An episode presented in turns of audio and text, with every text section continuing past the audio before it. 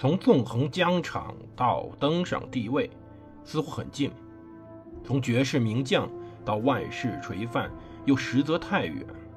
把手中的权杖换成头上的皇冠，要经历多少勾心斗角、纵横捭阖，乃至腥风血雨？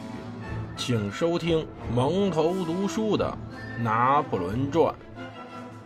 欢迎大家收听蒙头读书。大家好，我是胡蒙，这里是我们《拿破仑传》。我们接着上回讲拿破仑的故事。拿破仑这时候已经很麻烦了。他麻烦在于军队越来越少，他只剩下了八万人左右。可是他这时候要对付莱茵河畔的三十万名俄国人、普鲁士人、奥地利人，还要面对那些正在跨越比利牛斯山脉的十万名西班牙人、英国人、葡萄牙人。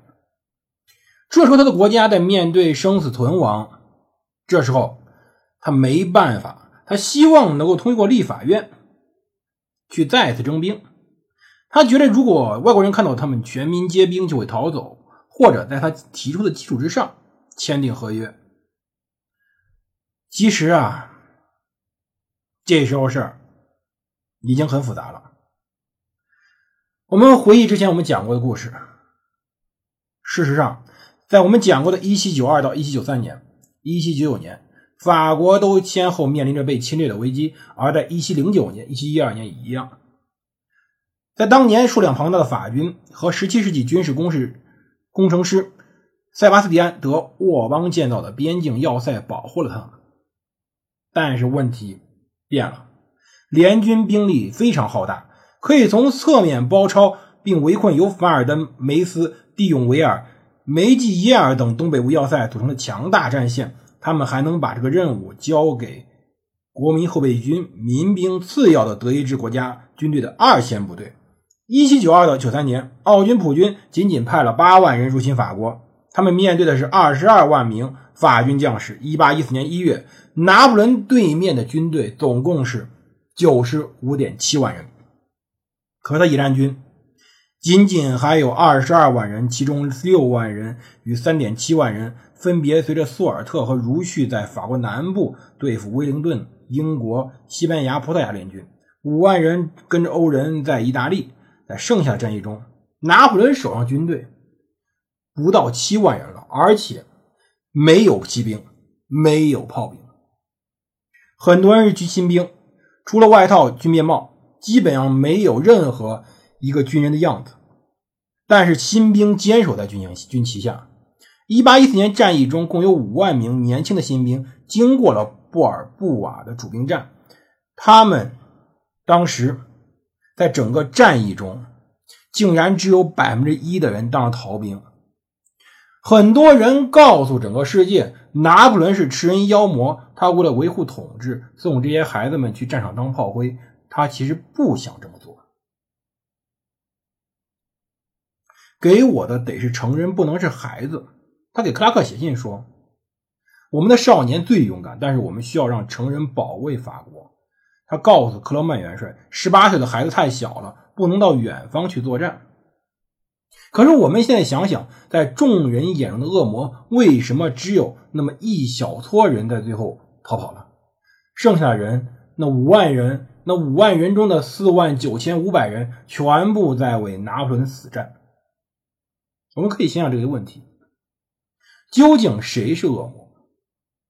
拿破仑试图重塑1793年的爱国情怀，他当时允许街头音乐家演奏那之前被他毁掉的、被他禁掉的共和派圣歌《马赛曲》。可是昔日的革命呼声“祖国有危险了”不再那么振奋人心了。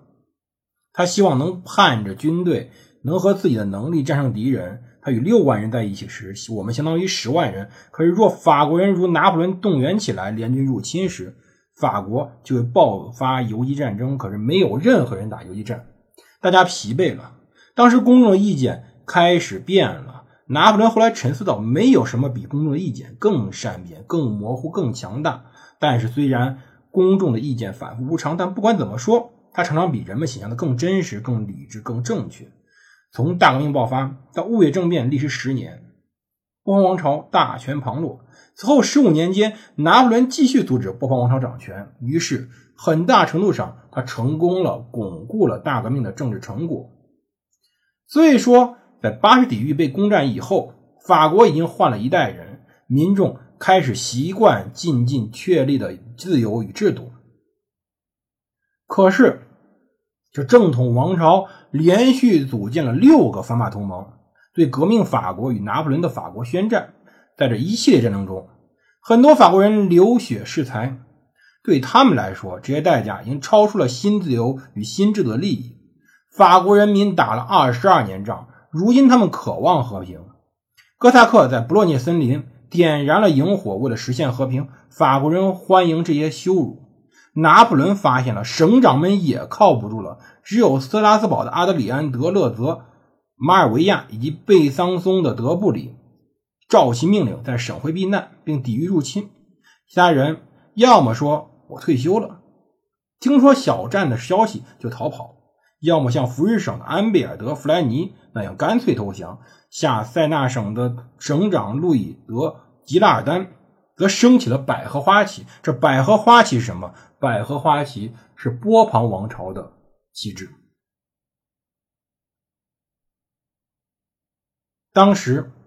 在后来，拿破仑从厄尔巴岛回来的时候，好多省长再度拥护他。可是，滑铁卢会战后，他们再次倒向保王主义。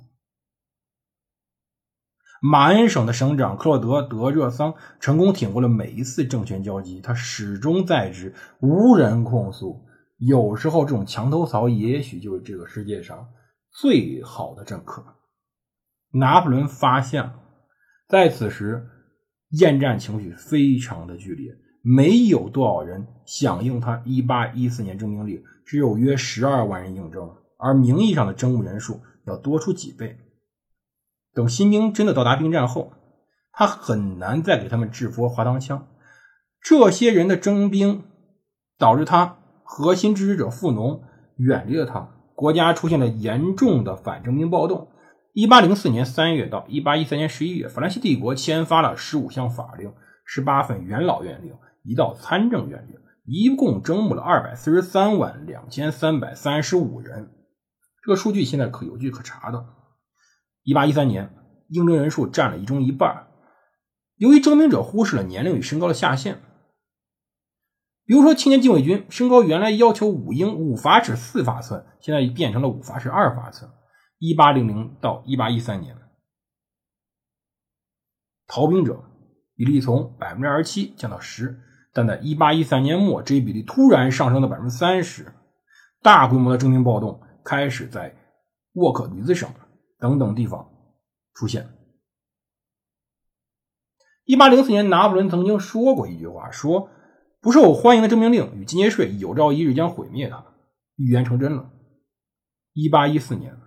复辟的旗帜上绣着“更多征兵、更多监军制”的口号，应征应税对象从酒、烟草、盐到了金银、邮票、扑克牌。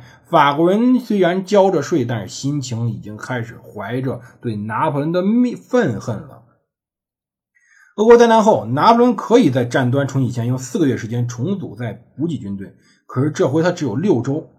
其实啊，自知之明是人格中更具备魅力的层面。一八一四年说多，当时他带着自知之明说：“我不怕承认自己打了多少仗，我想确保法国当上世界之主，但现在不可能了。”皇帝希望能够用内线通缉一切对巴黎构成较大威胁的敌军，但他希望这一招强迫反法同盟接受法兰克福的和平基础，也就保住法国，保住他自己的地位。但是拿破仑这时候已经开始看待失败了。他问听臣们说：“要是我死了，人们会说什么？”没等其他人讲好谄媚油滑的措辞，他就说：“他们会松一口气。”呼，他终于死了。一八一四年元旦，拿破仑在杜伊舍里宫御座大殿设宴。一名人回忆到：“他镇定严肃，但是眉间凝结着一团阴云，保。”明着暴风雨将临了，他考虑了1813年年底英国开出的和平条件，但拒绝了。他后来告诉克兰古，要是法国失去了奥斯坦德与安特卫普，他就没办法和欧洲其他国家平起平坐。英国等国都明白法兰克福这些限制。奥地利、俄国、普鲁士曾获得波兰与芬兰的土地，英国在亚洲有地盘，不能把法国在莱茵河与阿尔卑斯山脉征服的疆土当做这些地区的补偿。